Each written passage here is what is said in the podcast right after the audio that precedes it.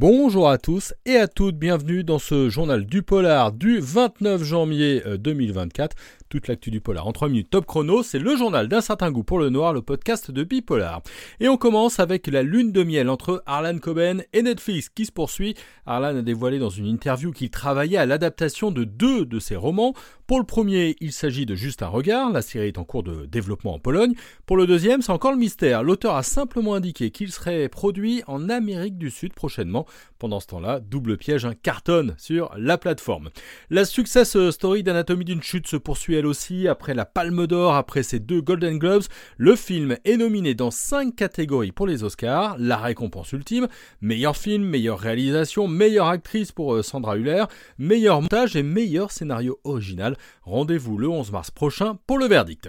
Du côté des projets qui ont été annoncés ces derniers jours, il y a celui de Fury. C'est une série de polars étonnante qui arrive sur Netflix avec Marina Foyce, Mathieu Kassovitz, Steve Tienche, euh, Quentin Fort ou bien encore Alex Bredenmühl. J'espère que je l'ai pas euh, écorché. C'est l'histoire de familles qui règnent sur euh, la pègre à Paris et pour veiller à la paix entre elles, il y a des furies qui sont désignées. L'arrivée en ligne donc de ce polar serait prévue le 1er mars prochain selon Allociné.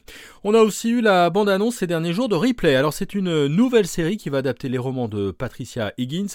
Ce sera apparemment en noir et blanc, ça c'est vraiment étonnant. Rendez-vous le 4 avril prochain pour les 8 premiers épisodes.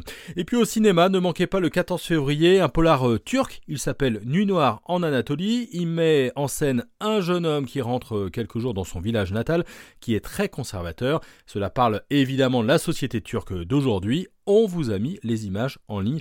Allez jeter un coup d'œil, euh, ça vaut sans doute le détour. Un mot de notre programme pour finir. Demain, ne manquez pas notre émission euh, podcast Un certain goût pour le noir. Ce sera sur la série De Grâce sur Arte. C'est vraiment l'événement de la semaine, hein, cette série. Euh, c'est une série avec Olivier Gourmet dans le monde des dockers au Havre sur fond de trafic de drogue et de syndicat des dockers.